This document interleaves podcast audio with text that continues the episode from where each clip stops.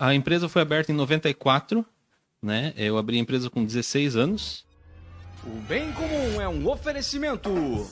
Dê valor corretora de seguros, protegendo tudo que tem valor para você. Há mais de 30 anos, realizando e protegendo sonhos. Siga arroba Valor Seguros. Doutor Tiago Ferreira Luiz, especialista em ortodontia e implantes. O dentista número 1 um de Joinville. Siga arroba Tiago F. Luiz Odonto. Lisboa espera por ti, receptivos e tours privados em roteiros diários exclusivos em Portugal. Experiências culturais e gastronômicas é com a Lisboa Espera por Ti. Siga no Instagram, arroba Lisboa Espera por Ti Tours. Hope Store. Roupas, calçados e acessórios. Visite a loja física em Joinville ou faça as compras pelo seu celular. Basta você entrar em contato no direct arroba Hope Store Oficial no Instagram. Quer colar a sua marca a um conteúdo bem comum? Então entre em contato agora mesmo pelo arroba bem comum e saiba como você pode voar com a gente. Bem em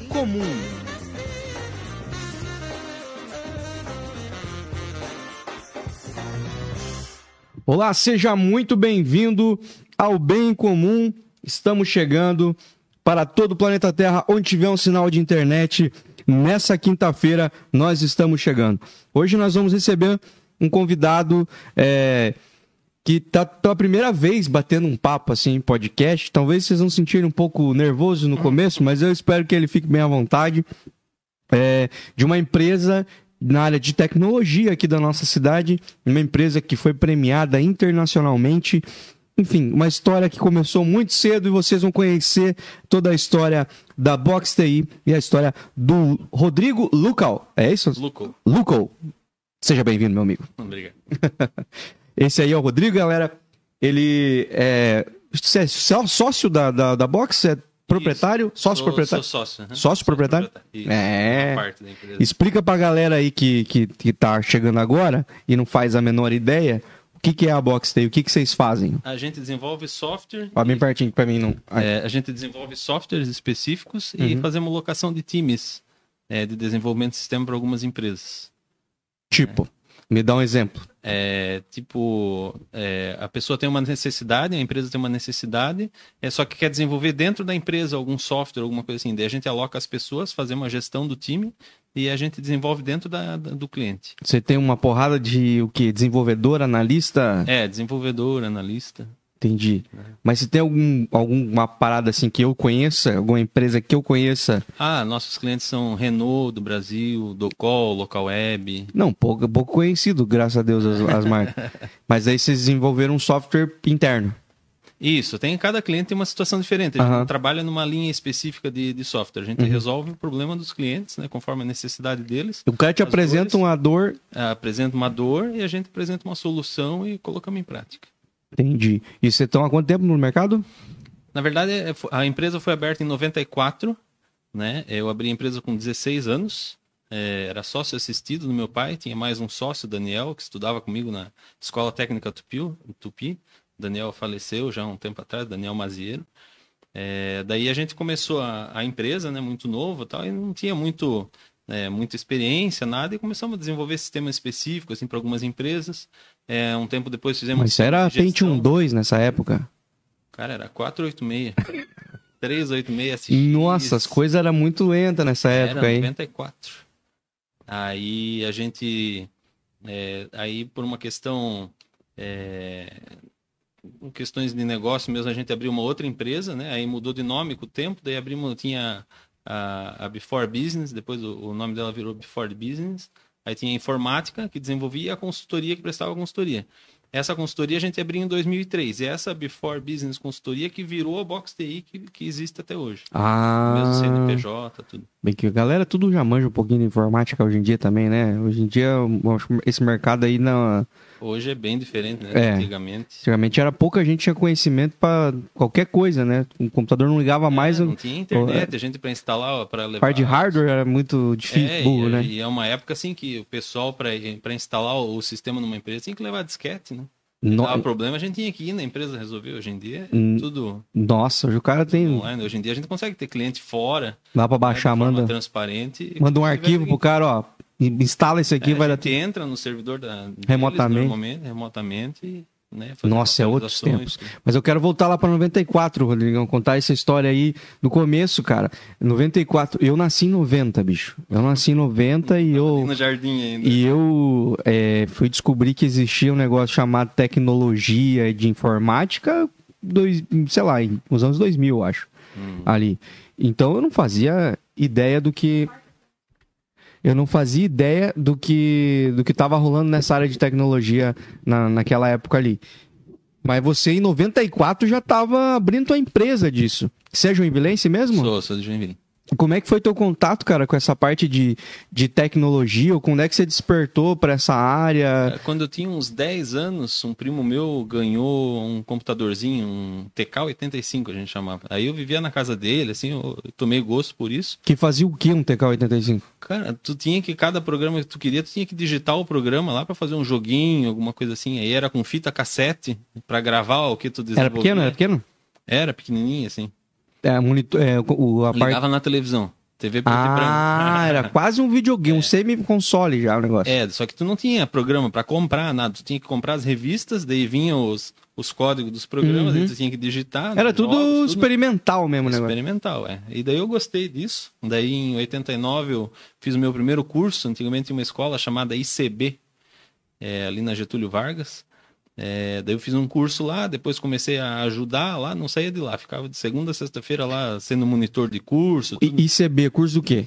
De informática. Mas, de, mas daí já. Ah, de programação, daí na época era, tinha curso de Pascal, de Cobol. Mas tava o quê? Tipo, Pentium. O que, que era o. Não, era. Usava Apple, os Apple II da época, os primeiros Apple, e tinha PC já, só que era PC XT na época. Que eram uns gabinetão? É, aqueles gabinetão branco, assim, com uhum. teclado, tudo teclado mecânico. E, e, e, nessa época aí, cara, é, também era uma coisa que pouca gente tinha acesso, né? Eu é, imagino. Pouca gente tinha em casa, né? Quase ninguém tinha computador em casa né? Era uma coisa bem comercial mesmo e pouca gente também, né? É. Provavelmente.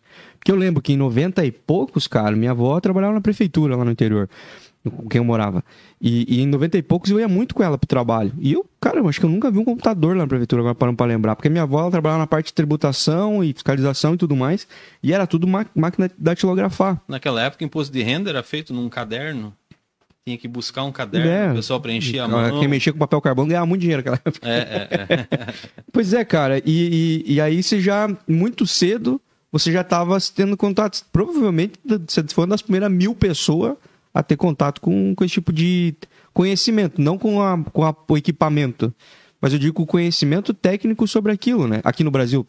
Não, é que assim, umas empresas grandes já usavam, né, naquela época. Acho que tinha mais gente, assim, mas era uma coisa que estava começando. Uhum. né? Eles davam curso, né? Nos teus amigos, quantos caras sabiam fazer o que você sabia? Mexer com as coisas que você sabia? eu sempre, assim, depois disso eu fui fazer um técnico na Tupi e tal, e as minhas amizades eram tudo desse meio, sabe? Só os nerds. Só os nerds.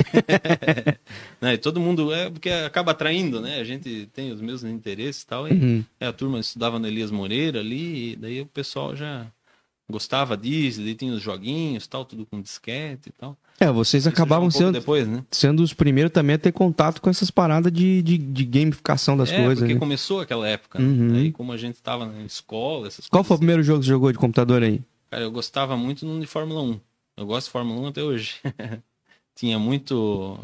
Mas era, devia ser... Ah, era arcaico, né? Tudo os quadrados apareciam. Era cinco... Aquele... A... Fórmula 1 porque vocês queriam chamar, que era só um é. trocinho ali em Tetris, como é que é? Em pixel? É, se mexer. pixel grandão, é.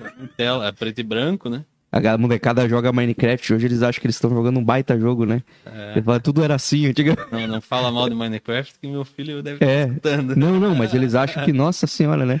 Não, é, não meu pai, você tem que ver esse jogo. Fala, pois é, isso aí é a, o básico do, do, gráfico mais básico que existe. Isso é a matriz do gráfico, né? É, o Minecraft ele tem uma, uma questão mecânica por trás, né? Ele é um jogo bem que deu, deu certo. Tem muita gente que joga hoje por causa mais da mecânica, dos, recur dos recursos é, que tem por dentro do jogo, não exatamente o recurso gráfico. É, porque não é, quiseram, né? É. Porque é, é bytes, né? É, é bytes pra caramba. Eu, eu, meu irmãozinho gosta muito, cara. E eu não vejo fundamento, ficar construindo, destruindo coisas. Falei, isso, vai, isso aí é um curso online para pedreiro, eu falo para eles isso aí. mas eles gostam bastante. Gosto. né? E, e- mas o que que te fez é, ficar nesse mercado, cara? Assim, tipo, o que que te fez permanecer nesse, nesse negócio, assim? Cara, eu- de- depois que eu fiz esse curso, eu já comecei a trabalhar na, na escola ali como monitor. Eu tinha 12 anos, eu acho. Eu nem podia trabalhar. Naquela época, o pessoal trabalhava e pronto. Na escola lá onde você estudava? É, não, no, nesse curso que eu fazia, Sim. na ICB. Uhum. Aí ali dentro tinha uma empresa de informática, né? Até que o dono da empresa, a maioria é meu colega até hoje ainda. Eles desenvolviam um sistema na época para Transtusa, para algumas empresas. Daí eu comecei a fazer um estágio lá dentro. Daí eu tomei gosto pela coisa e né, aí foi uma coisa bem natural. Uhum. Daí eu entrei na Escola Técnica Tupi em 94, Estudar em o quê? 92, acho que foi. É, processamento de dados eu fazia. Técnico em processamento de dados na Tupi. Cara, eu nem sabia que existia essa faculdade aí. É um curso, é um segundo grau, né? Fazia segundo grau. Era técnico? técnico, é. Cara, que louco. E daí eu comecei, depois é, que eu comecei lá, eu, eu encontrei esse o Amaury de volta e daí eu comecei a trabalhar como funcionário na empresa dele. Uhum. Aí fazia programa para várias empresas, clientes deles e tal, tudo no disquetezinho e tal, aquela época. Qual foi a assim. primeira coisa que você desenvolveu, assim, sozinho, você lembra? Cara, eu lembro assim que eu estava envolvido num projeto da Transtusa na época, assim, que imprimia aqueles horários de ônibus que iam no terminal, sabe? Aham, E tipo fazia, itineráriozinho. É, os itinerários, tudo. Era um sistema de controle de tráfego Uhum. E eu fiz alguns relatórios, tal. Essa é a primeira lembrança, assim, de eu, que eu vi algum programa que eu fiz Funcionando. em algum lugar. E assim. teve algum que você desenvolveu sozinho, que você lembra? Ah, vários também, vários. Mas lembra o primeiro, o primeiro que tu fez sozinho? Cara, assim, no tempo da Escola Técnica Tupi tinha feira de ciências, né? Daí a gente Legal. desenvolvia projetos. Aí eu fiz um sistema de videolocadora na época, que estava em alta, né? Eu já Aí- tive uma. Ah, é? Uhum. Aqui em Joinville, não? Não, lá no interior do Paraná. Ah, tá. Aí, assim, a gente montou uma videolocadora, tinha uma videolocadora antigamente, a Hobby Tape, que tinha, era bem grande aqui em Joinville, né? A gente, eu fui lá, conversei com o Jorge, que também é amigo meu até hoje ainda. É, puxei, peguei alguns filmes lá, montamos, pegamos uma sala da Escola Técnica Tupi, fizemos uma locadora, desenvolvemos um sistema com código de barra, é, tudo bem completinho. Esse foi um dos primeiros sistemas mesmo que eu fiz sozinho, né? Que legal. Até esse eu vendi algumas cópias depois tal. Talvez eu tenha usado um levou- piratão do teu, então. É, pode ser. É, tinha bastante gente que usava. Aí isso, é, por causa desse contato que eu fiz com o Jorge lá da Hobby Tape, um ano depois eu fui trabalhar com ele lá, cuidava do sistema da Hobby Tape. Era uma rede de acho que 15, 16 lojas que tinha aqui em Joinville. Ma- Na época. Mas aí, é, o teu sistema era aquele sistema mão completo, você consegue dar entrada, colocar no... no... Era um sistema de locação, né? Uhum. Faz- Cadastrava os filmes. Sim. né? É, fazia aparecia quando que era a entrega, tal filme É, vai voltar tal dia. Controlava a multa. Ah, né? que legal, Nessa cara. época era. Rebobinou, mais não rebobinou? É, aí tinha controle de caixa, essas coisas, mas tinha, tinha multa por falta de rebobinar. Nossa, essa época era lazarenta mesmo, cara. É, e naquela época era assim, ó, era, tinha acho que 15, 16 lojas da locadora, e todo dia de manhã cada gerente tinha que passar na matriz, que era ali na frente do Miller, que virou Magic Video depois. Ah, sim, sim, levava- aham, aham. É, e daí levava o disquete para a loja, baixava as, as informações, e final do dia também pegava, porque era tudo, embora não tivesse uma ligada com a outra, tu locava num lugar e no outro dia tu podia devolver em outra loja. Por causa dessa comunicação via disquete que a gente fazia todo dia de manhã e de noite. Era feita uma consolidação. Nossa, mas que inferno, né, cara? Era um inferno. Aí dava problema no disquete, aí tinha que voltar para a loja, fazer cópia de volta. Nossa, Verdade, esse sistema ele já existia, né? Depois, posteriormente, eu fiz um sistema para ele. Blockbuster. Eu tra- fiz um projeto para Blockbuster também. É bem na época que foi vendida para para americanas. Pra Americanas. né? É. Foi nessa época que eu tinha locador. Ah, é. Era massa, Época boa. era massa. Mas essa época aí que eu era cliente, que eu tinha que rebobinar filme, era xarope. Ah, Nossa senhora. Eu lembro a primeira vez que eu peguei um DVD, eu rebobinei também. ah, Tava rebobinando, meu pai me deu um tapaço, falou, o que você tá fazendo? Eu falei, tá escrito lá que paga multa se não rebobinar. Eu... Ele falou, mas isso aí não precisa Era uma rebobinar. confusão para controlar, porque numa época tinha as duas coisas juntas na locadora. Exatamente. Exatamente. Aí, em termos de sistema, assim, teve que fazer questão de fita dupla, e essas coisas, tinha um monte de, de peculiaridade, assim. que- Não, eu imagino, eu imagino. Eu lembro que na nossa lá tinha três, tipo, três modalidades de preço. Eu não sei como é que era aqui, mas devia ter também, né? Que era por crédito. Aqui era um dos únicos lugares que fazia por crédito. Por exemplo, tinha filme de um crédito, dois créditos, três créditos, aí os lançamentos eram seis créditos. Então tinha muito mais do que lá. Eu, pra mim era três, por exemplo, é três créditos, sei lá. Que tinha de, de, E já era bem lazarento às vezes. Assim, Isso, aham. daí os lançamentos eram seis créditos, cinco mais, créditos. mais caro e menos. Cara do céu, você- tinha noção de, de, de preço de compra desse bagulho aí? Você via o preço que os caras pagavam no. Nas no... fitas? É. Lembro. É caríssimo, né? A galera não fazia ideia, né? É, O cara, quanto demora- no final, né? É, a gente tinha depois, né? Aí isso quando eu comecei a trabalhar lá, tinha um outro sistema, né? Que era de uma outra pessoa, o Beto, que tinha feito. É, aí depois eu acabei desenvolvendo um sistema novo para eles e tal. Mas daí tinha toda a parte de estatística, de sugestão de compras. Ah. né? Ele via quando um filme se pagava ou não se pagava. Mas tinha, tinha filme, por exemplo, Titanic, foi comprado mais de 100 cópias naquela locadora na rede. Pra Caraca, ter bicho. ideia do, do era Acho que um ano foi a maior videolocadora do Brasil. Que loucura, bicho. É, recebia prêmio, tudo era enorme. Que loucura. Eu- a Magic foi, acabou se, ah, se tornou a Magic depois. Isso. e a né? última Magic foi a última locadora que eu, que eu vi, cara. É, ainda Dá tem, né? num- Onde era a Hobby Tape, a Magic Video, ainda atrás no estacionamento tem uma portinha lá que é. Ainda dá pra ir foi lá? Vendida. É, eles alugam um filme lá ainda. Que loucura, cara. Deve ser uma das últimas do mundo, cara. É. Tipo assim, bagulho vintage mesmo, assim. Aham. Raiz. Porque eu peguei a saideira já. Lá, pô. Isso que, cara, lá onde ah, entramos no papo louco, videolocador agora, mas nunca conversei com ninguém sobre isso, então tá massa. É, eu, eu lembro que, primeiro, eu não fazia ideia do quanto custava um filme original. Não fazia ideia, cara. Eu era no interior do Paraná. E aí, na época, eu tava morando em Curitiba e voltando pro interior. Em Curitiba tem todas as distribuidoras é, da região sul, estão ali. E aí comecei a ir pessoalmente lá. Mas, cara, eu não fazia ideia do quanto era caro. Porque você pensa, vamos, sei lá, não sei quanto que era aqui em Joinville. Lá um preço de locação, ticket médio, 5 reais Uhum. de alocação de um filme. Nessa época eram 100 reais o filme, mais ou menos. Pra mais, cara, 100 reais aí um filme, assim. filme que não deu sucesso. Sucesso de bilheteria era quase 200.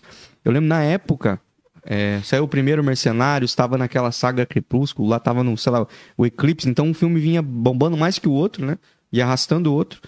Cara, esses aí, pô, eu demorei pra conseguir pagar os filmes, cara. Porque assim, ó, você tinha que fazer muita locação e eu não conseguia, que nem os caras compraram 100. Eu não comprava, tinha um de cada. E assim, muito filme nem se pagava, mas tu tinha que ter pra chamar o pessoal pra Sim. locadora, né? Sim. Tu acaba na média tu tem que ter lucro, mas é porque alguns filmes muito É, e o cara vai lá, bastante. e o cara vai lá loca de dois, três, uma pancada, né? Então, um daqueles três ali tem que ser custo baixo e saída, muito saída, né? É. Nossa, cara, mas era era era loucura. E eu lembro que e, e a outra parada que que eu não fazia ideia nesse negócio de, de, de, de ter locadora, cara, é que o bagulho da internet ia passar o rodo no negócio de locadora, assim. Então eu peguei a finaleira, eu peguei, peguei aquela. Quando eu parei, começou a transição pro Blu-ray. As que ficaram já estavam transicionando pro Blu-ray. Pra ter. Mas também isso é bom pra quem tem TV boa e home theater. Uhum. Senão, grandes merda.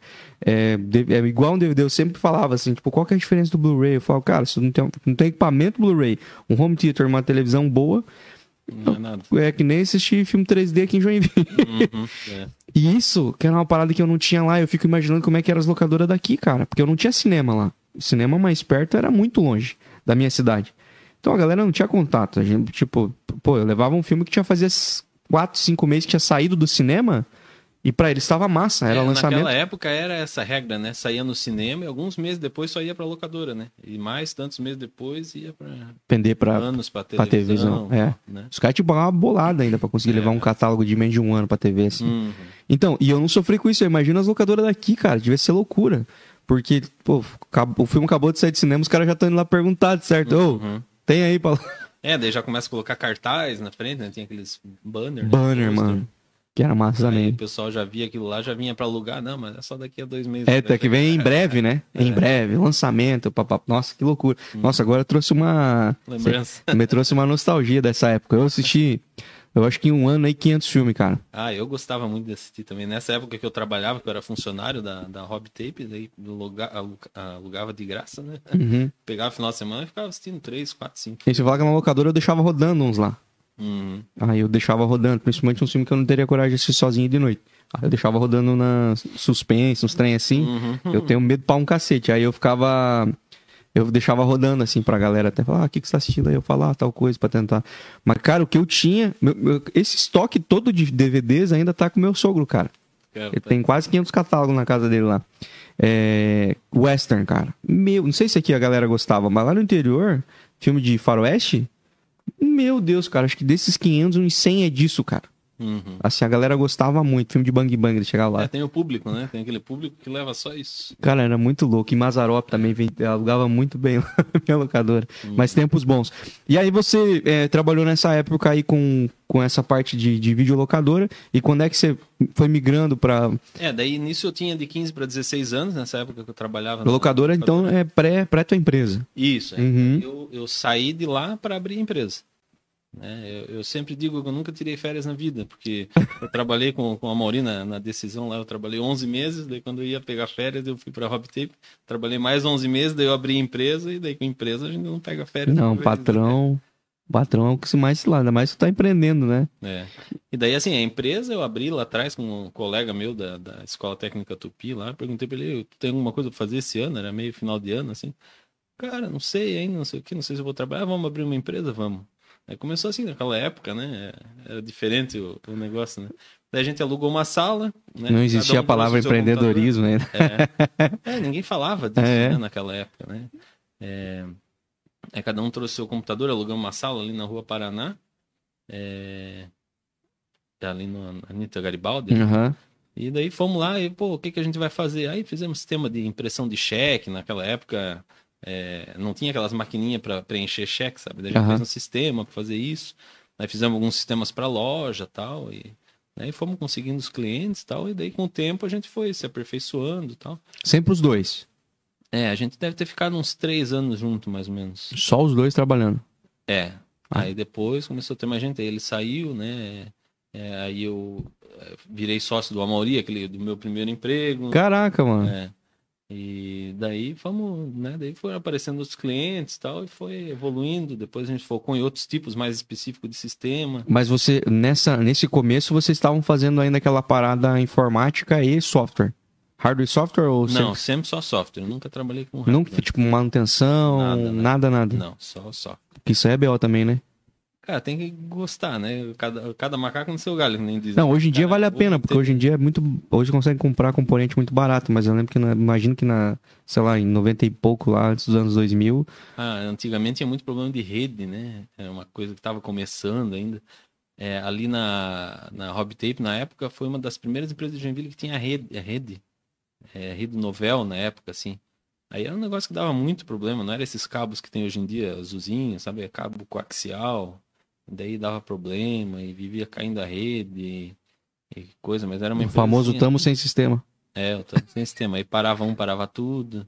Né? HD naquela época, eu lembro que, que o, o Jorge lá, ele deu um Monza, acho que 89 na época, em 1990, acho que era 91, ele deu um Monza 80, acho que era uma- um, um carro de uns dois anos de diferença, assim, um Monza, é, em troca de um HD de 10 mega na época.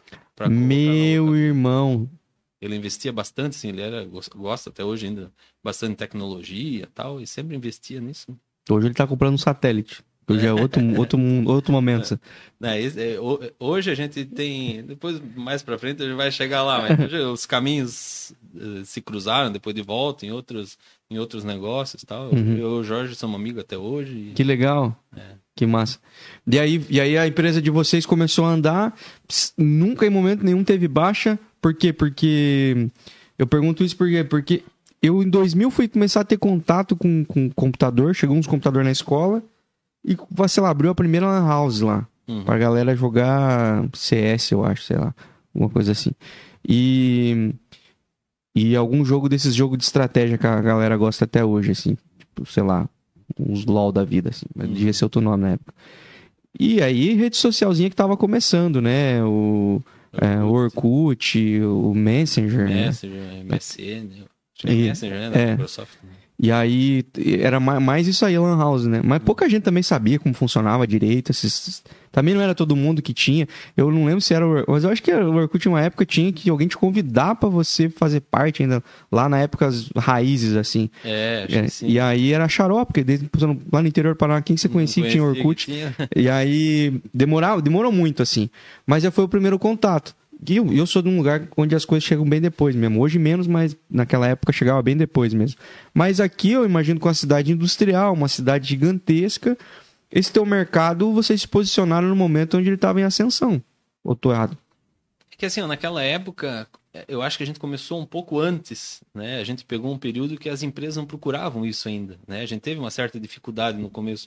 Foi uma coisa que a gente começou a empresa e ela estourou, Uhum. entende? Porque não se tinha essa cultura, o pessoal tinha muito medo disso. Você é os caras que estavam é os cara que estavam vendendo máscara antes da Covid. Isso, isso é assim, preço de equipamento era muito caro na época, o pessoal não via vantagem nisso, entende? É, mas sim, tinha empresas, algumas empresas que, que entendiam as vantagens e acabavam, né? A gente vendia tal, trabalhava, mas não foi uma época muito assim gloriosa, digamos. Uhum. né? Quando é que vocês, quando o negócio começou a fluir, que vocês começaram a ficar rico, fazer viagem internacional e coisa Rico a gente nunca ficou. né? Ah, para. Fizeram errado. É, assim, lá por 2000 e pouco, a gente começou a desenvolver sistema de CRM, né, gestão Que é? de relacionamento com o cliente, né, de call center, de força de vendas, essas coisas assim. Daí Uhum. aí que a gente começou a trabalhar para a Docol na época, aqueles sisteminhas de Palm Top, naquela época era Palm Top, Tipo bip. É, tinha um tecladinho, eh, tinha, tinha um Palm Top da HP com um tecladinho, tipo um HP 12C, mas era um computadorzinho 286. Uhum. E a gente fez um sistema para rodar lá dentro que cada representante tinha no Brasil inteiro para tirar os pedidos e tal. Né? E a gente começou a fazer sistema de, de automação de força de vendas, de CRM. Só que também numa época que as empresas não tinham muito isso. Isso foi em 2000, 2001, uma época que estava começando também, sabe? Mas daí, assim, esse CRM foi um produto que ficou bastante tempo, né? É, a empresa depois continuou bastante tempo só trabalhando com isso, força de vendas, funil de vendas, tal. Mas aí também tinha que ficar desenvolvendo sempre o sistema. Isso, daí a gente focou no, no- na questão de CRM. Uhum. De melhorar e aprimorar. Isso, e... daí na época tinha uma evolução muito grande, por exemplo, na, na época de transição da os, os sistemas antigamente rodavam em DOS, né, que era aquele modo caractere, tal, preto e branco, normalmente. Aí depois foi para o Windows, né? A gente começou a desenvolver CRM rodando Windows. Aí depois começou o negócio de internet, e daí tivemos que fazer uma outra versão para web, né? O Aí isso tempo todo tem que se, se- Tem se que ir atualizar. atualizando. é. Uhum. E aí, e quando é que vocês começaram a, tipo, contratar gente, assim, que a empresa começou a... Cara, é... Tinha muito desenvolvedor nessa época já? Porque não- Cara, aqui tinha faculdade Tinha, na área, tinha, né? tinha, uma época chegou a ter sete faculdades em Joinville de, Na área. é, Caraca, mano. Vocês exportaram muito, cara, desse setor pra fora do... Porque, cara, eu não fazia nem É ideia que que, assim, tinha ó, nessa época. Nessa época começou a DataSul e a DataSul contratava muito, entendeu? Ah, a que hoje é a DataSul, a TOTS, né? Center, né? Que ela virou a TOTS, depois, né? Se, se uniram através de uma outra empresa e tal. Uhum. E daí nessa época tinha muita demanda. Aí tinha o curso técnico lá da Tupi. A- tinha mas a, ele já, a DataSul já atendia ao nível Brasil. Sim, eles tinham até escritório em outros lugares do mundo já. Ah, que loucura. Ah, daí a demanda, Na África, Estados Unidos. a demanda é né? gigantesca. Mas também o acesso à tecnologia é outro também, né? Os caras estavam muito à frente, talvez, né? É, Porque enquanto- até as coisas chegar no Brasil também não era rápido, né? Sim, sim. É. Eles na época usavam uma, uma, uma linguagem que chegou ao ponto, acho que só eles usavam no mundo, porque a empresa que desenvolveu a linguagem, é, acho que praticamente o único cliente deles era a DataSul, só que era um cliente tão grande na época para eles que eles mantinham a linguagem por conta da DataSul época. Que loucura, cara. Aham. Que loucura. É. E, e vocês, nesse momento aí, quando é que a empresa de vocês começou a crescer e, e se destacar ali? É assim, daí a gente tinha, a gente tinha esse produto Que se manter, eu já entendi tinha- que vocês estavam se mantendo. Assim, a gente nessa época não teve um, um boom, né? A gente tinha lá é, uns 10 funcionários, mais ou menos, nessa época. Isso gente... já é um boom. É, de certa É, forma, você sim, sabe, né? Perto da, né? Porque na época tinha muita empresa de informática, só que muitas abriam, daqui a um ano fechava, né? Muitas não tinham foco, a gente pelo menos estava focado num produto, a gente tinha os clientes legais e tal. né? Dava para se manter, dava para É, vocês não diver- diversificaram tanto tipo de serviço que estavam pro- oferecendo, né? É. E daí, assim, aí nessa época, aí tinha uma equipe muito legal lá. O Sandro, Andrei, Fabiola, tinha. Né, tinha, tinha uma época tinha umas 10 pessoas, mais ou menos. E daí começou a. Como cresceu tal, eh, eu acabei eh, tendo uns problemas de ansiedade e tal. E, assim, é uma época que tinha muito problema, né? Desenvolvimento gerava muito problema. Tu, às vezes tu tinha cliente que parava a empresa e a gente tinha que sair correndo. Ah, pra- tô ligado. Entende? E isso gerava muito estresse. E Uhum. chegou uma hora que eu cansei, não quis mais. Aí eu conversei com, com o pessoal, né, os funcionários, tal. Passei a empresa para dois deles, né? Fiz um negócio na época, e tal. Uhum. E aí comecei a fazer faculdade de direito. É... Não, muito mais tranquilo. Sim. É. Meu Deus ver, do né? céu, Tudo cara. Você é louco, Rodrigo. Não, não. Tava estressado demais, saí da empresa e fui fazer direito. Não, não. Aí, assim, aí durante. Aí eu, eu me desliguei da empresa, né? Eles continuaram com os clientes, tudo, mantiveram o sistema de CRM e tal. E aí, durante a faculdade, né, pra me manter e tal, eu comecei a construir, fiz um prédiozinho, administrei, pra, construí para vender, assim, o prédio para me manter na faculdade. E depois, daí, quando eu terminei a, a faculdade, abri escritório, né? Eu tenho escritório até hoje, sou advogado, né? Que legal, cara. É, daí eu fiquei 15 anos. Você, você- que área que você gosta de atuar? É área civil. Civil. Parte de contratos. Não- problema, né? Mas tá bom? Tá É. bom. Área boa. E daí eu fiquei. Eu tô há 15 anos advogando já, né? É, e daí, ano Aí assim, aí o Já Jorge, desenvolveu algum sistema locadora- pra, OAB? Não, pra... Aí, ó. Moscando aí, podemos fazer um cambalá. E daí, assim, daí o, o Jorge, que era o dono da Hobby Tape lá na época, continuamos sendo muito amigos, né? Por todo esse tempo. Meu padrinho de casamento, tudo. É, o Amauri também, é, da lá do meu primeiro emprego também. São amizades que eu trago desde aquela época, assim, que são muito valiosas para mim, né? Rodrigo, pera aí, deixa eu fazer um pequeno adendo aí. Porque nós estamos falando muito sobre a história da, da tua empresa e você nesse processo todo. Eu ignorei completamente a tua vida fora da, da- da- dessa área de sistemas, mas eu quero falar sobre isso. É, você, quando, quando, você, quando você, você abriu tua empresa muito cedo, 16 anos. Eu com 16 anos, cara, eu tava chutando bola na parede da casa vizinha ainda. Tava, não, eu tava no ensino médio, mas eu tava zero preocupado com o meu futuro e muito menos em abrir uma empresa. Tava preocupado em empresa, eu ia trabalhar, talvez. Nem tanto também. Mas você com 16 anos já estava abrindo tua empresa com sócio e quando você falou abrir empresa, eu pensei, beleza, o cara vai abrir empresa, vai falar, ó galera, tamo aí, agora tem uma empresa e vou desenvolver software, precisar de software, sistemas aí, fala comigo. Mas não, vocês pegaram a sala, botaram os computadorzinhos de vocês para trabalhar, que já é uma responsabilidade, né? Porque você tá, você tá, você tá abrindo um caixa negativo. Sim. Que abrir uma empresa dentro do quarto é muito fácil. E naquela época, assim, é, tanto meus pais, é, coisa, as famílias em si viam muito assim o emprego, né? É, se tinha uma visão assim Ah, de, carteira de trabalho, né? é, a carteira de trabalho, de futuro, de estabilidade, principalmente, né? E a gente foi meio Vocês foram- contra a maré, né? Vamos começar por aí. Você bem, bem lembrado. Você já com 16 anos você fez o, a tristeza dos pais, Sim. que é ignorar a azulzinha. Você já era, você era azulzinha na época? Era. Era. Que é ignorar a azulzinha. Azulzinha, se a azulzinha não tá assinada até os 18 ali, o pai já começa a pensar, fiz um vagabundo. E aí vocês já falaram assim, não, vamos abrir uma empresa. Teu pai, como é que foi pros teus pais essa notícia de você Eles chegar? Você tava lá no ensino médio, meu? É, meus pais sempre me apoiaram muito, assim, né, em tudo que eu, que eu, que eu fiz. Só que eu senti muita preocupação deles, assim, minha mãe, porque no começo... Tem mais bem irmãos? Tem mais dois irmãos. assim, Mais novo ou mais dois velho? Mais novos. Mais novos. É. Nossa, ainda podia puxar um trenzão errado ainda, né? Podia ser uma referência muito ruim. E assim, eles se preocupavam muito porque assim, os primeiros anos foram muito difíceis assim, porque a gente não tinha experiência, não tinha, né, comercialmente a gente era muito fraco, né? Se mantinha assim tudo, mas aos trancos e barrancos. Aham. Foi anos assim. Aham. E a gente sempre perseverando e continuando e né, e meus pais passaram um aperto. Mas ali, do- dos 16 a- até que até que idade ali mais ou menos assim que você se, se, você se viu independente assim de falar assim, mano, eu passo a fome com isso aqui eu não vou passar. Cara, assim, ó, quando eu fiz uns 20 anos, 19 para 20 anos assim, já tava mais estabilizado. Você fala assim, não, que isso aqui tá tranquilo. Tipo, É. daqui pra Aí cima. assim, eu consegui comprar um terreno, fazer minha casa, né? Isso não é comecei isso daí é bem sucedido. É, Não, isso já é bem sucedido, tá? Então, hoje em dia, no- pra nossa realidade do país aí, isso é muito bem sucedido. E aí, eu quero saber como é que apareceu um, um- um relacionamento na vida da- na tua vida.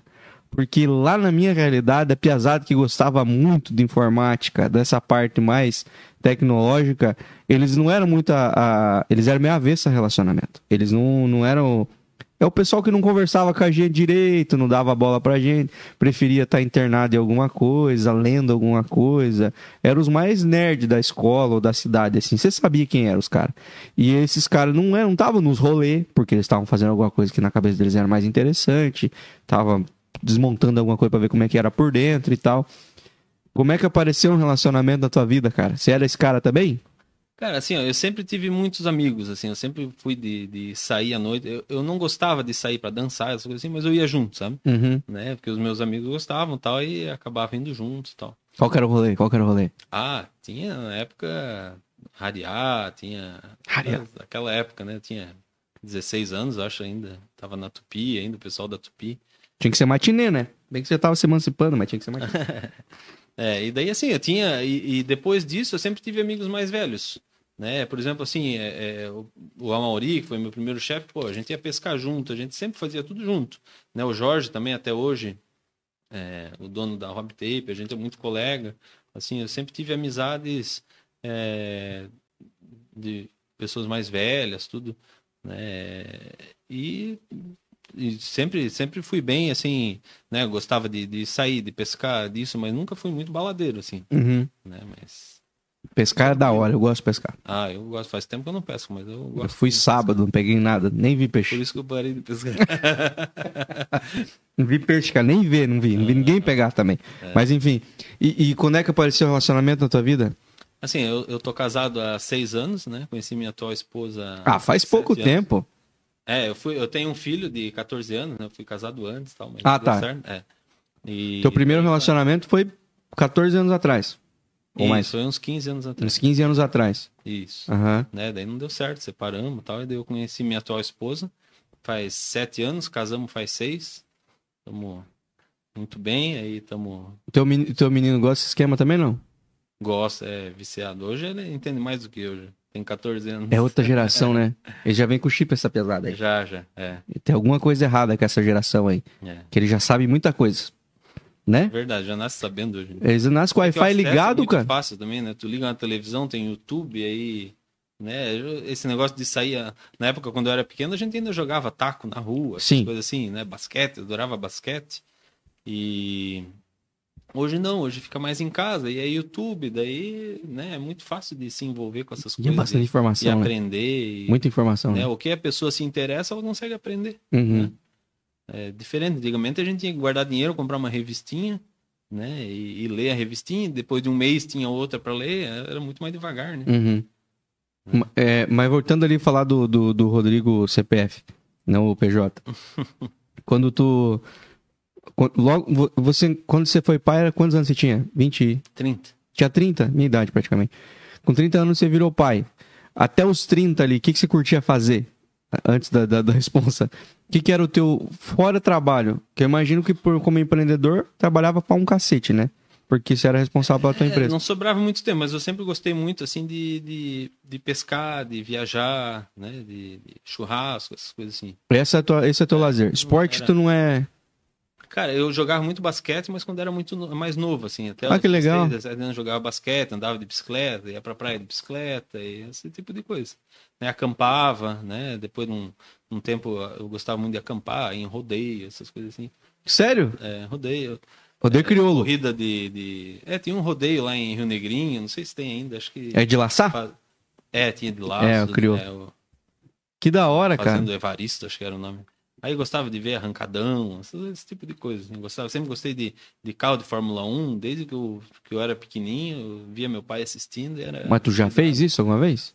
Não, só andar de karting dentro de shopping, essas coisas assim. Nunca é- entrou num carro e arrancou com ele? Não, No arrancadão? não.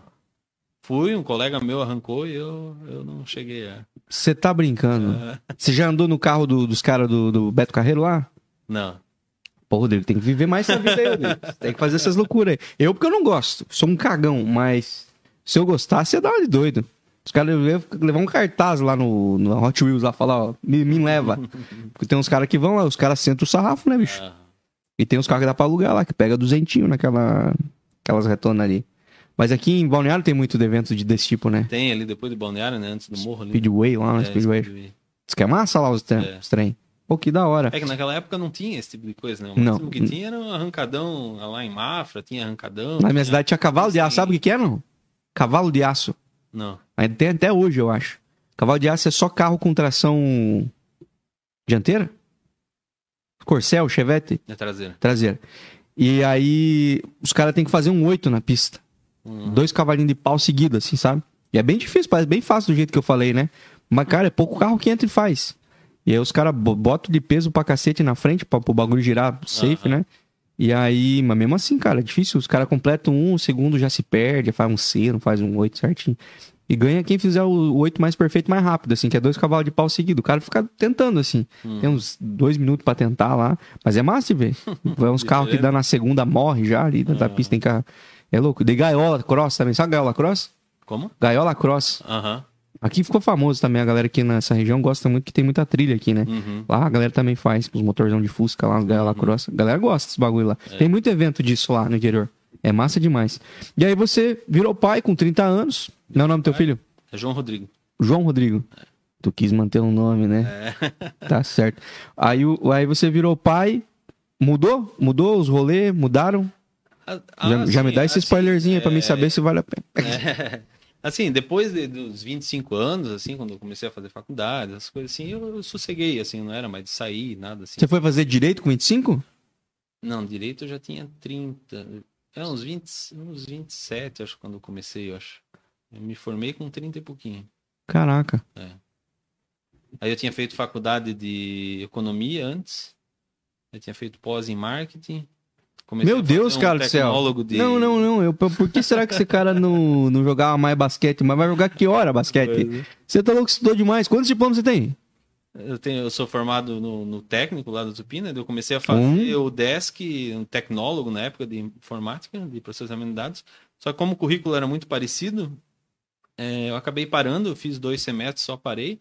Aí fiz um curso de analista de sistemas e negócios, na época era CETIG o nome, da Sociesc também. Aí estudei mais dois anos ali. Aí depois comecei a fazer faculdade de economia na Univille. Aí eu fiz três anos, parei porque eu queria começar uma pós. Aí fiz a pós e terminei a pós junto com a faculdade, né, de marketing. Aí depois não sosseguei, comecei a uns anos depois comecei a fazer direito, né? E daí fiz pós em direito, alguma coisa. Olhando teus, teus diplomas, tem uns seis na minha conta. Uns seis ou sete diplomas. É, por aí contando tudo. Caraca, meu filho. Ah, mas a faculdade tem duas, né? é Não, mas, não- mas pô, se o teu piá fizer três cursos, aí você já tem que dar os parabéns pra ele já. É, Por seis? Pô, teu piá tá lascado, cara. Pô, se ele tiver que só bater a meta do pai aí, ele tá muito na graxa. Pô, até os 30 o cara fez seis cursos, tá louco? Fora as pós, tá louco? é. É bastante coisa.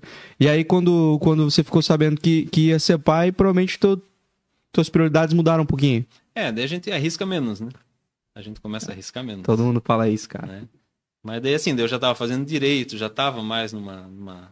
Quando, você fez, quando você foi pro direito, você já tava fora da, da tua empresa. Já. Entendi. Eu, eu- quando eu saí, eu comecei a fazer faculdade de direito. Uhum. Né? É, Aí tava vivendo do teu empreendimento lá, da, da, da construção. Isso, é. Eu fiquei uns dois, três anos construindo enquanto fazia faculdade, e depois que eu abri o escritório, né? Daí não construí mais, foquei só no escritório.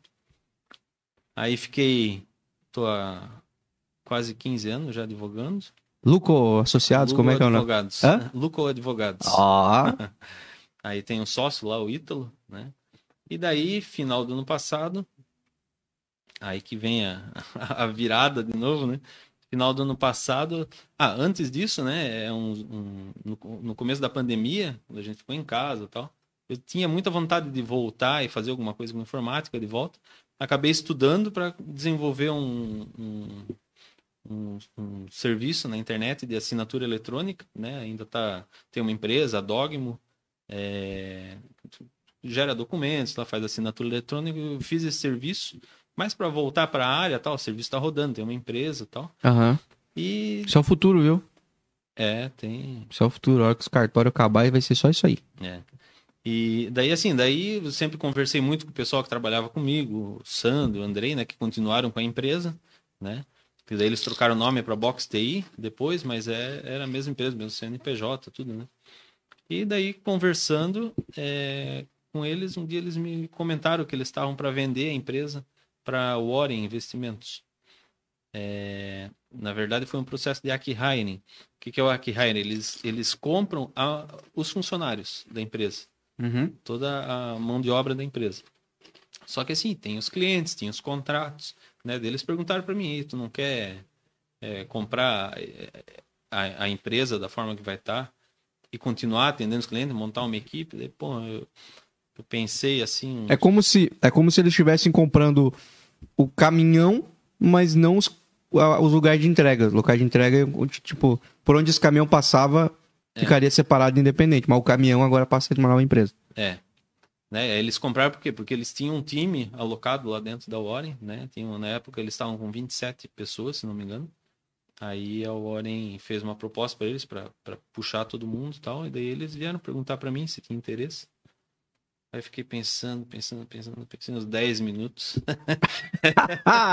Daí, porra, eu acho que eu quero, pensei. Daí começamos a conversar tal, né? Daí eu comprei a empresa de volta, né? Porque daí a empresa já tinha um valor maior também, né? Por conta dos clientes que tinha. Tu tinha- comprou na alta, meu irmão. Meu. É, é, só que assim, eu comprei numa, numa situação que a empresa existia, tinha os contratos, tudo. Só que não tinha nenhum funcionário, ficou um funcionário só, o Christopher. E tinha os clientes para atender. Muitos. É, tem, tinha. Quando você comp... quando a, a Warren, É, o Warren, Warren, quando eles compraram a empresa, ele, eh, vocês estavam com quantos funcionários? 27 eles tinham. Eles estavam com 27. Aí. Caraca, mano, era uma. É uma equipe grande, É. né? Aí, assim. Pra recomeçar, eu digo, né? É, e tinha contratos para cumprir com os clientes, tem sistema rodando, né? Tem compromisso de horas, tem cliente que tem lá 150 horas contratado e a gente tem que entregar isso. Hora que dá um problema ou quer uma melhoria, tem que ter a pessoa para fazer isso dentro Uhum. daquele mês, Uhum. né? Tinha vários clientes nessa situação, tem Uhum. até hoje. E daí eu fiquei com uma pessoa, né, o, o Christopher, e com a missão de montar uma equipe nova. Isso a gente começou a conversar em novembro, final de novembro. parece que o curso de gestão de pessoas você não fez. Não, esse eu não. Aí. é, final de novembro a gente começou a conversar. Começo de dezembro já batemos o martelo e já comecei a contratar algumas pessoas. Contratei dois primeiro, né? O, o Márcio e o Genilton. para começar a aprender junto com a equipe que estava aqui ia ficar até janeiro. Ah, tinha um, um período de transição. É, tinha uns 45, 60 dias ali Caraca. ia, né? Aí aos poucos a- a- uma parte já ia indo para lá, né? Mas ficou alguns chaves assim para ensinar, tal. E daí em janeiro a gente tinha uns, uns cinco contratados, cinco, seis. É, só que assim, teve que contratar em, ali entre Natal e Ano Novo, né? Não tinha experiência com contratação, estava fora da área há 15 anos. Eu não sabia nem o que procurar nas pessoas direito. entendeu? Você diz tecnicamente também. Tecnicamente, principalmente tecnicamente, porque 15 anos nessa área de informática fora, Não, ah, calma. mudou tudo. Dois anos já muda tudo. É. Nossa, bicho.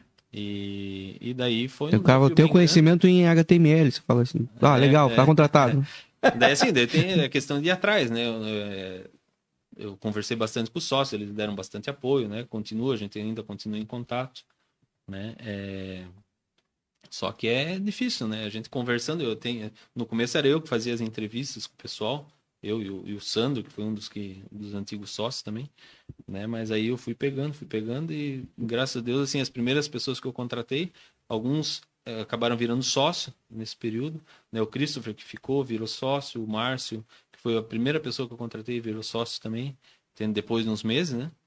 É, isso faz seis meses atrás, Uhum. né? mas digamos dois, três meses depois eu já puxei eles como sócio também Uhum. porque o Márcio era muito forte tecnicamente e o Christopher é, é muito forte com a- o relacionamento da equipe, essas coisas assim, ele que fazia as cerimônias, né? Por exemplo, assim, ó, hoje na empresa, todo dia a gente faz reunião duas horas, onde a gente passa o que, que é as daily que a gente chama, o que cada um está fazendo, se alguém está com alguma dificuldade, né? Para para auxiliar, para, né? Todo dia a gente faz, ele que é responsável por essas reuniões, né? Todo mês a gente faz um evento da empresa online. É, Ah, e outra, a empresa é 100% online hoje. Tem quatro pessoas aqui, de... hoje a gente está com 15 desenvolvedores, quatro são aqui de Joinville, o resto tudo do Brasil inteiro, 100% online. Com as ferramentas. Caraca, mano. É, eu, eu tenho um. a fi- o filho de um- uma colega minha, ele presta serviço pra uma empresa chinesa, Uhum. na qual ele nunca pisou. É. Há muitos anos já. É, aqui a gente tem gente do Ceará, tem dois do Ceará, tem de São Paulo, Mato Grosso, Bahia, é, Paraná, tem um monte de. Caraca. Assim, por um lado é bom porque é fácil tu contratar, né? Sim. Porque assim, a gente não tá limitado a Joinville. Uhum. A gente faz contratação, eu comecei fazendo contratação pelo LinkedIn, anunciava as vagas ali, cada vaga Uhum. vinha 40 currículos, daí tu tinha que filtrar às vezes um, dois, naqueles 40 currículos. Uhum. Né? Isso com o tempo que eu fui ap- aprendendo, tal, mas graças a Deus todas as, as pessoas que eu contratei até hoje, né, um só acabou saindo, né, mas tem 15 lá que, que já estamos há seis meses, somos uma equipe, né, bem concisa, né, todo mundo participa, tecnicamente são pessoas ótimas. Uhum.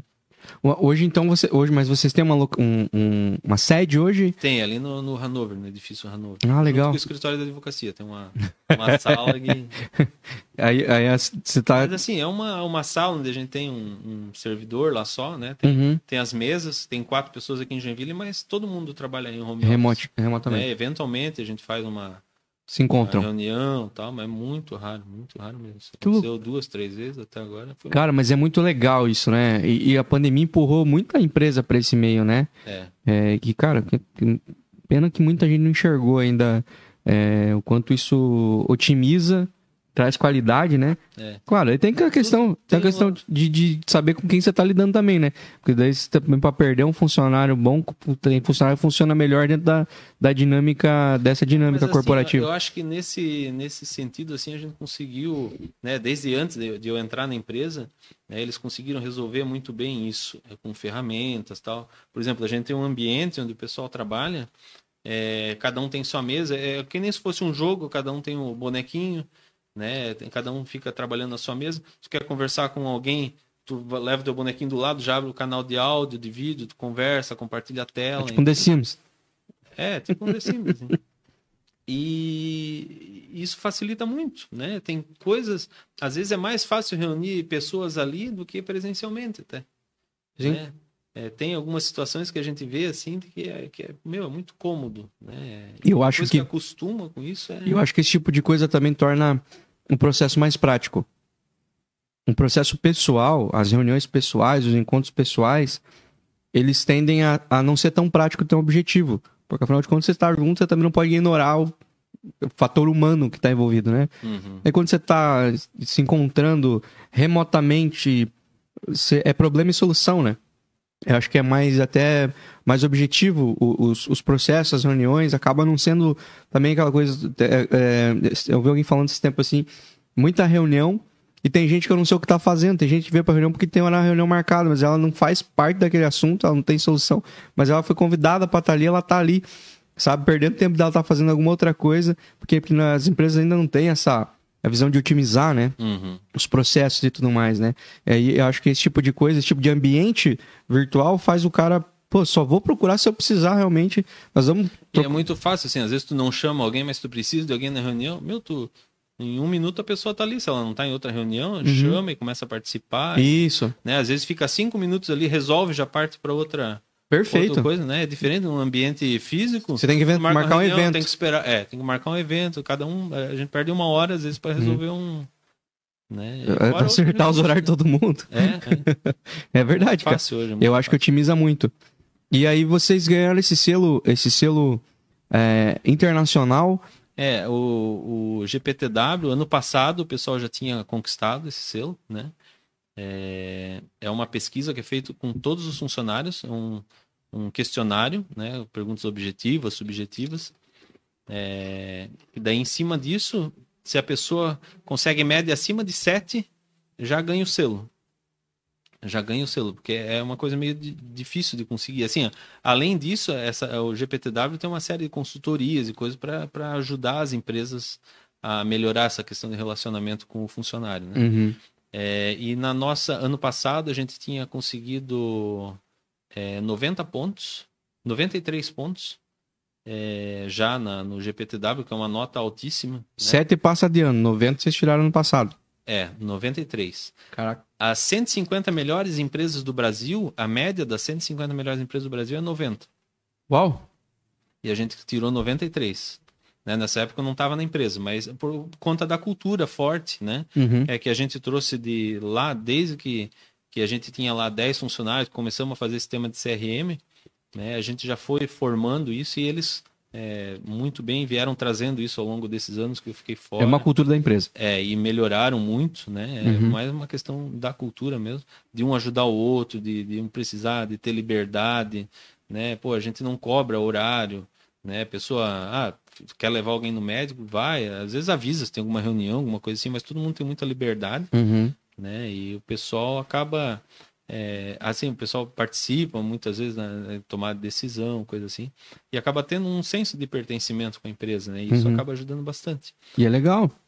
E daí, assim, aí quando eu entrei na empresa final do ano passado, eh, tinha uma preocupação muito grande da gente manter esse selo, né? Porque ia ser uma prova que a gente conseguiu, cumpriu a missão, pelo menos, né? Transicionar relação- direito, né? É, em relação aos funcionários, a gente conseguiu, se conseguisse renovar o selo, é sinal que a gente conseguiu manter a cultura forte, né? Manter a satisfação do pessoal. E eu tinha uma preocupação muito grande com isso. Daí, em julho, agora a gente foi fazer a certificação de volta. É, Aí o pessoal tudo participou, 100% da equipe participou. E ficamos com média 97 de 100. Tá, mas quantas empresas no Brasil tem essa média? Eu- isso eu não sei te dizer. Eu sei que a média das 150 melhores é 90. A gente ficou- tem empresa que tem média 100. Eu já vi num No Brasil? em É, no Brasil. A gente, mas a gente assim, mesmo tendo essa renovação Mas é total comprado. da equipe, vezes é comprado. hum, É, acho que, que não, os é. os caras da GPTW amanhã chega o processo dos caras. Mas eu já tenho advogado. Aqui, E daí foi uma surpresa muito grande assim a nota que a gente tirou, né? Caraca, 97, mano. Se se tirasse. Porque, pô, é um, não é. Não é sobre. Beleza, no passado a nota foi boa. Mas aconteceu muita coisa do ano passado pra cá, né, cara? A empresa. Vocês venderam 99% do time. Você voltou pra empresa. Uma transição muito louca, né? É, mas isso assim, isso aconteceu em parte também por mérito do- dos antigos sócios que criaram, que mantiveram essa cultura, melhoraram, né, criaram eh, os procedimentos da empresa, tudo a questão de valores. Mas muito legal por vocês terem transicionado direito, né, mano? É, isso era- foi um desafio bem. E também de valorização, cara. Assim, só o que você falou ali sobre a galera que você, vocês puxaram pra cima, pra sociedade da empresa, já mostra que, cara, vocês honra, honram quem honra o negócio, sabe? E isso é um valor, cara, inestimável. Tem- A gente sabe que tem gente dentro de empresa aí que tá dando sangue, literalmente, Cara, pela assim, empresa e tá lá, cara. É, mas Mais assim, um. é, é- é muito bom a gente ver o pessoal assim que começou. Pô, a gente tá seis meses com essa equipe, sete meses, vai fazer oito agora.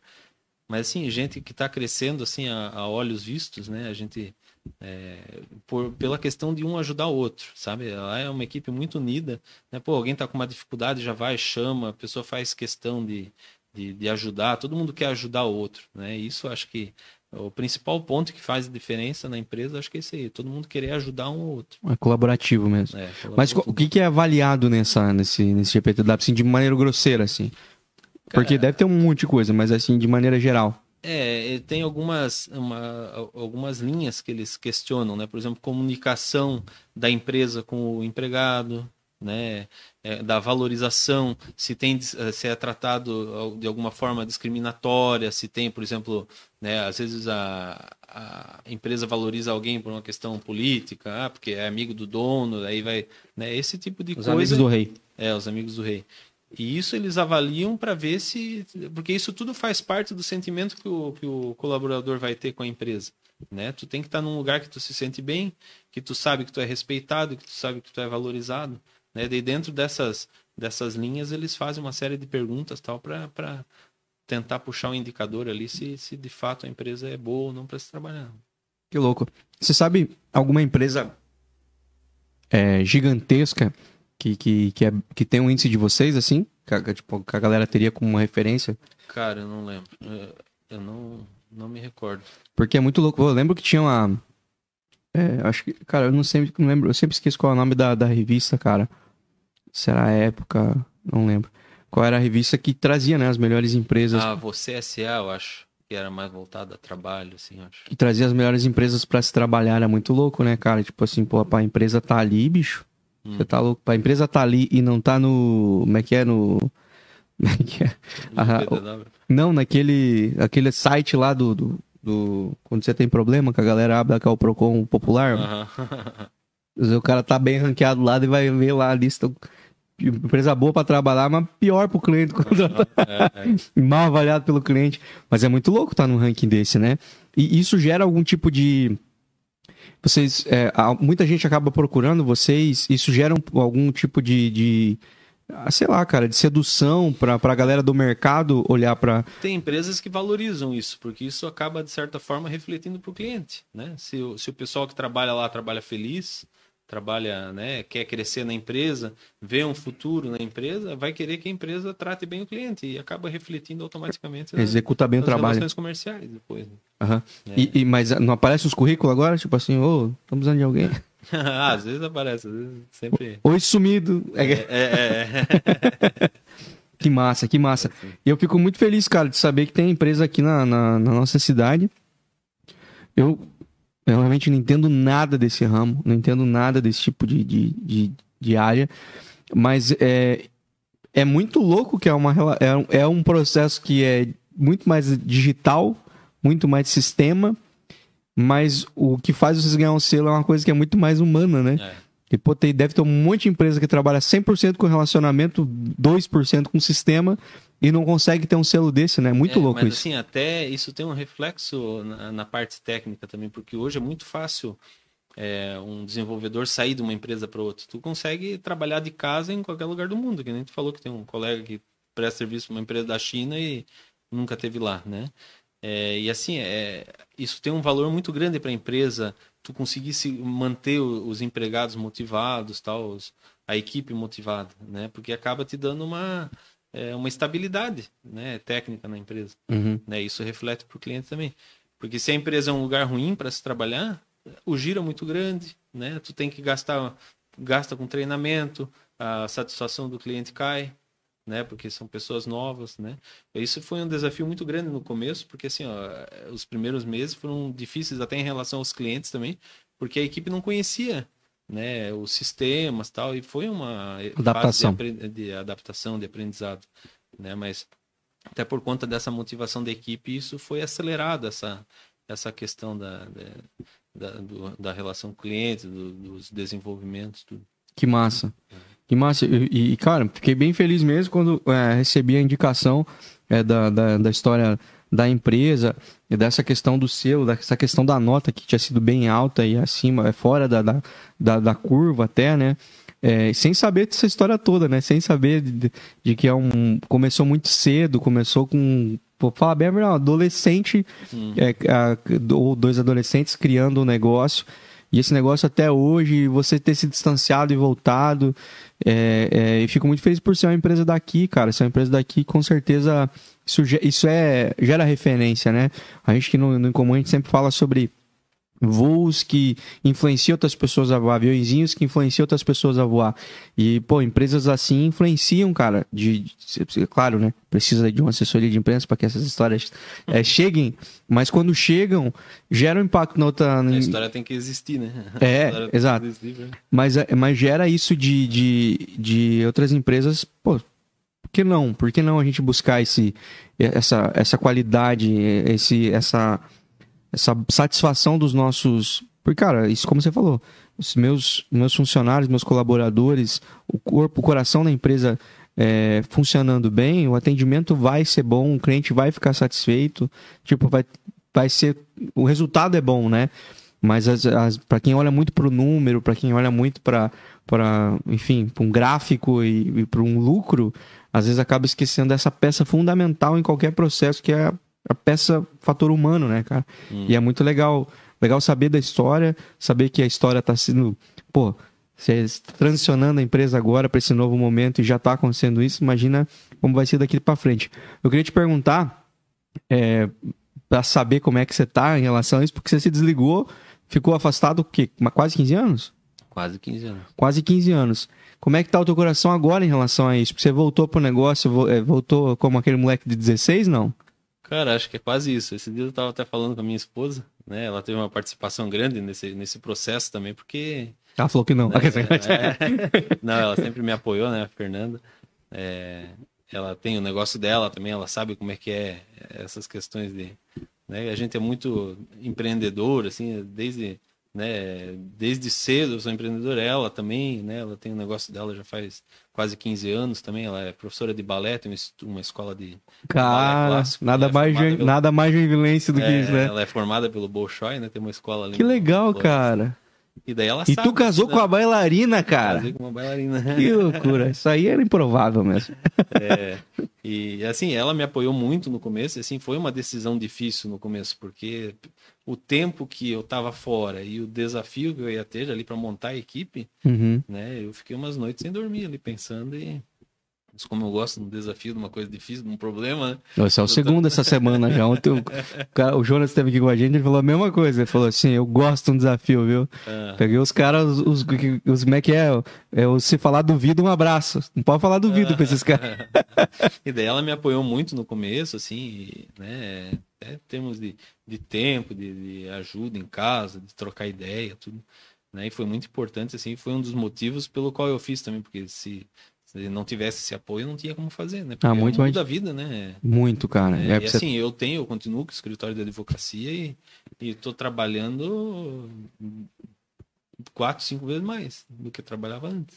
Não, mas faturamento com certeza tá Ah, brilhando. um dia um Ô. Rodrigo, E, e é bom que se der algum problema jurídico agora, você já tem mais know-how, né? já, é, já tem uma nova. Já, já presta assessoria jurídica junto, coloca no, no, no pacote É, junto. eu continuo né, com as duas atividades, né? Porque assim, eu não trabalho na área técnica da empresa, porque eu não tenho mais conhecimento para isso. Eu trabalho na parte administrativa da Box, né? Uhum. É, contrato pessoal, né? Participo de todas as reuniões que eles fazem, né? Que a gente faz, as reuniões diárias, eu converso com o cliente, né? Eu faço Você, bastante coisa. ó, o líder facilitador, você tá É, entre o isso. cliente e a empresa. E o, o funcionário, né? É, e eu continuo com o escritório de advocacia, tem um sócio lá, tô, tô mais afastado agora um pouco, né? Mas tem os clientes, tem... Às vezes chega uma calzinha pra É, sempre...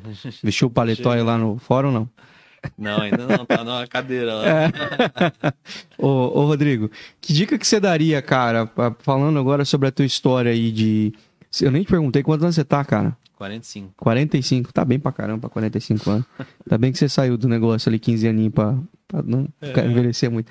Tá com 45 anos. E, e são quase 30 de, de, de empreendedorismo, cara, parando pra pensar, né? Porque é, abrir seu escritório também é empreender, né? É, seja lá do que for, cara, não tem. Aqui no Brasil é um lugar. Ontem a gente fala, tava conversando com o Jonas aqui, falando, né? Ele falando, o Brasil é um lugar com muitas dores, né? Então, assim, é, é, se encontrar um jeito de empreender aqui no Brasil, se tiver um pouquinho de sensibilidade, tu encontra um jeito de uma dor para você sanar e logo empreender. Mas ao mesmo tempo é muito pesado empreender no Brasil. É um, é um risco muito grande, dependendo do que você, seja lá o que você vai empreender ainda, você tem um, um estado para você arrastar nas Um costas. sócio, né? É, um sócio Um que você não, sócio você não convidou para para brincadeira e aí oscilações do mercado que você não tá nem você não tem noção do que pode acontecer né as variáveis né e, e- mas assim baseado nesse tempo que você tem de, de empreendedorismo são quase 30 anos 20 tem que fazer uma festa quando é 30 anos de empreendedorismo lá no Sebrae. É, que dica que você daria cara para quem quer empreender? Para quem tá pensando nisso quem tá titubeando com essa, com essa parada de olhar se o vento tá favorável ou não, tá enxergando uma dor e, e, de repente tá mais com o pé atrás por saber que vai ter um monte de ônus assim. Cara, a coisa mais importante eu acho que é começar. Né? Às vezes a pessoa fica naquela, às vezes tem um emprego, né, tem uma estabilidade, mas tem aquela ideia que fica incomodando, fica cutucando na cabeça tal. E, e pô, o cara deixa o tempo passar e não começa, daqui a 10, 15 anos o cara vai olhar para trás, porra, eu devia ter feito aquilo. Né? Quer dizer, porra, quando o cara acredita naquilo, o cara tem que fazer. Não pode, não pode deixar para depois, né? É, às vezes, claro, tu, tu tem uma família, tu tem que né, criar um ambiente para aquilo, tu tem que ter condições de se manter, tudo, mas tu sempre tem alternativa. Né? Tu não precisa muitas vezes tu abandonar o emprego para começar a empreender, né? Depende da área, claro, mas é, mas o importante é começar, é conversar com os outros, é trocar ideia.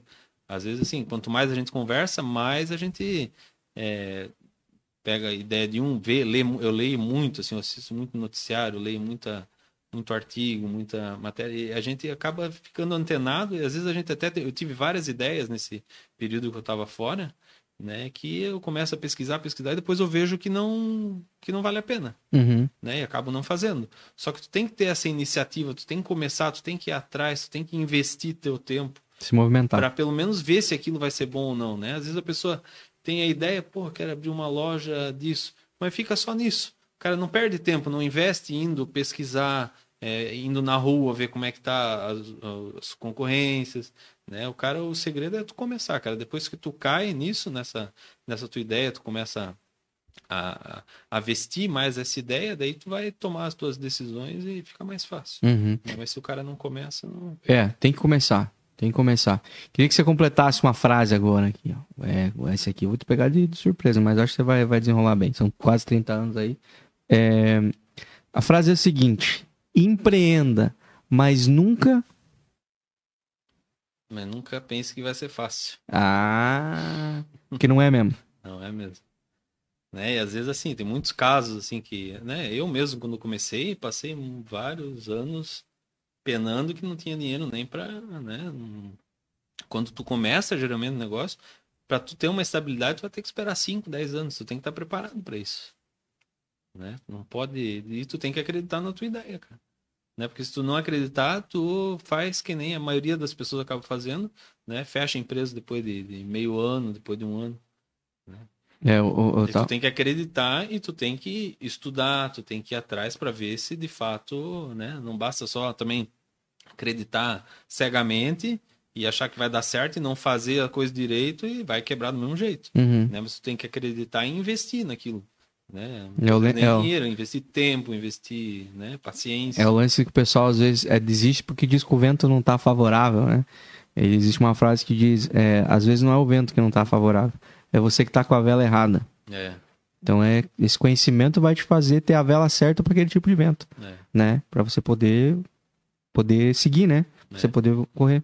É e, é, e é muito fácil, assim, às vezes a gente vê alguém que ah, é, abriu um negócio lá e deu certo, né? A gente nunca sabe o que, que a pessoa passou. Quantas vezes ela não deu certo antes de dar certo É, a gente vai ver o sucesso, né? É, Os e assim, ó, tu vê os grandes sucessos aí, geralmente não é o primeiro negócio que a pessoa abriu, É verdade. né? O terceiro, quarto, quinto, né? Isso é normal. É. E teve cara aí que vendeu na ve- vendeu o negócio na baixa.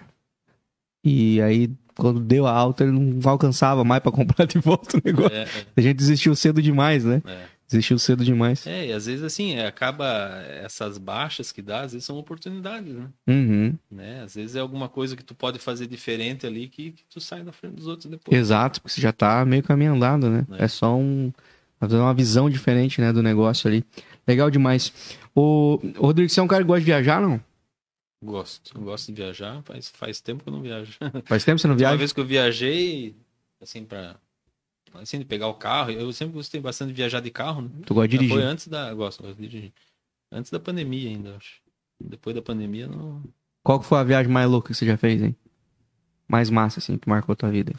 Cara, uma que eu nunca vou esquecer, uma vez que a gente tava com os colegas, no tempo da. Um pouco depois da Tupi, eu acho que a gente pegou o carro e fomos pro Rio de Janeiro assistir Flamengo e Fluminense, a final da Taça Guanabara. Mas decidimos de manhã, saímos à tarde, viramos a noite dirigindo e chegamos lá, assistimos o jogo e voltamos. Meu Deus do céu. Você torce pro time? Eu não torço pra nenhum. Eu torço pro Jack quando joga, né? Mas Aham. não tenho nenhum time assim, eu não acompanho muito futebol. Fui por. Você foi pelo rolê. É. Nossa, já foi num clássico indo pra ver o pau fechar, era dois palitos também, né? Pra tá machucado. Foi engraçado. Aí tinha um. E vocês foram na torcida de quem? Eu fiquei do Flamengo. Tu do Flamengo. É, daí tinha um pessoal que torcia pro Fluminense e a gente disse, ah, depois a gente se encontra naquela estátua ali na frente da, do Maracanã. Aí fomos em dois carros, né? Eram umas sete, oito pessoas, eu acho. Aí eu acho que o Maracanã inteiro combinou de se encontrar na frente da estátua lá. Sério, cara? Porra, até achar o pessoal. Mas Meu foi muito engraçado. Foi muito. Num carro só foram. Não, em dois carros. Foram em dois carros. Mas que rolê, né? Que rolê aleatório pra caramba, né? E, e qual que é a, a- viagem que você sonha em fazer muito, fazer assim? Cara, fazer uma viagem assim de um mês assim pra Europa, alguma coisa assim pra desligar completamente. Isso eu quero fazer, não fiz Uma fazer. mochilar? Tu quer mochilar, não? Tu quer aquela de hotelzinho? Não, um misto, né? É, Tipo, alugar o carro, se virar sozinho, né? Alugar o carro, viajar tal e com a esposa tal, Massa. família, filho. Massa demais. Tem algum outro lugar no mundo onde você moraria? Não. Eu não penso em sair de Joinville. Sério, cara? Sério mesmo. Garrado, garrado. Ah, Já foi pra Europa alguma vez, não? não. Não. Essa seria a primeira. você tá- É, daí seria primeiro. Que louco. Deixa eu dar uma dica aqui pra galera pra a galera que quer ir para a Europa, você quer conhecer um dos países que é um dos destinos preferidos aí é, de todos os turistas, um lugar onde recebe muito bem os brasileiros, afinal de contas, nos colonizaram. Eu estou falando de Portugal. Você quer conhecer esse país fantástico, com uma cultura riquíssima e ser recepcionado e guiado por dois é, brasileiros, uma joinvilense, inclusive a Carla, e o Carlos, Paulista, dois brasileiros que estão lá em Lisboa. O pessoal da Lisboa espera por ti. Vai fazer um tour perfeito para você. Se está pensando em ir para a Europa, está pensando em passar por Portugal, procura o pessoal da Lisboa espera por ti. Eles vão fazer essa viagem ser inesquecível em comum. Já segue eles no Instagram, Lisboa espera por ti tours. Segue eles lá, vê todos os conteúdos, um monte de curiosidades sobre Portugal. Tenho certeza que vão gostar. Passear de tuk-tuk e tudo mais. Uma viagem em comum é com a Lisboa espera por ti. Rodrigão, é desejo do fundo do meu coração, cara, que você consiga aí realizar todos os seus sonhos, você consiga fazer essa viagem, você consiga descansar, você não chegue no ápice de largar os bets de novo, tá? Que, que você seja tenha muito sucesso e acima de tudo, cara, que a empresa de vocês continue impactando de maneira positiva a vida das pessoas e de, de todas as pessoas, pessoas com quem vocês trabalham e principalmente as pessoas que vocês atendem, porque isso aí muda o mundo, cara. Empresas assim mudam o mundo trabalhando, fazendo o seu, mas fazendo do melhor jeito possível, cara. Isso aí muda o mundo. E muito obrigado por esse tempo, cara. Foi bom demais conversar contigo, conhecer a tua história. Gostei, primeira experiência. Não doeu, viu? Não, não deu. Foi de boa, de boa. Obrigado demais. Você que nos acompanhou até aqui, muito obrigado. Deus abençoe demais vocês. Vocês têm Instagram, não? Lá da Box, não? Tem, underline Box TI. Underline Box TI. Segue lá, conhece a empresa, vê como é que funciona essa empresa. E se você é da área, de repente, manda um currículozinho, uma mensagenzinha no direct. Isso, isso. Vai que brilha alguma coisa para você. Trabalhar numa uma empresa 9.7 de, de, de, de média, de, pô, de qualidade, você tá de brincadeira? Isso aí é para poucos. Deus abençoe vocês, um forte abraço e tchau, tchau. O bem comum é um oferecimento. Dê Valor Corretora de Seguros, protegendo tudo que tem valor para você. Há mais de 30 anos, realizando e protegendo sonhos. Siga arroba Dê Valor Seguros. Doutor Tiago Ferreira Luiz, especialista em ortodontia e implantes. O dentista número 1 um de Joinville. Siga arroba Tiago F. Luiz Odonto. Lisboa espera por ti, receptivos e tours privados em roteiros diários exclusivos em Portugal. Experiências culturais e gastronômicas é com a Lisboa Espera por Ti. Siga no Instagram, arroba Lisboa Espera por Ti Tours. Hope Store. Roupas, calçados e acessórios. Visite a loja física em Joinville ou faça as compras pelo seu celular. Basta você entrar em contato no direct arroba Hope Store Oficial no Instagram. Quer colar a sua marca a um conteúdo bem comum? Então entre em contato agora mesmo pelo arroba bem comum e saiba como você pode voar com a gente. Bem em comum.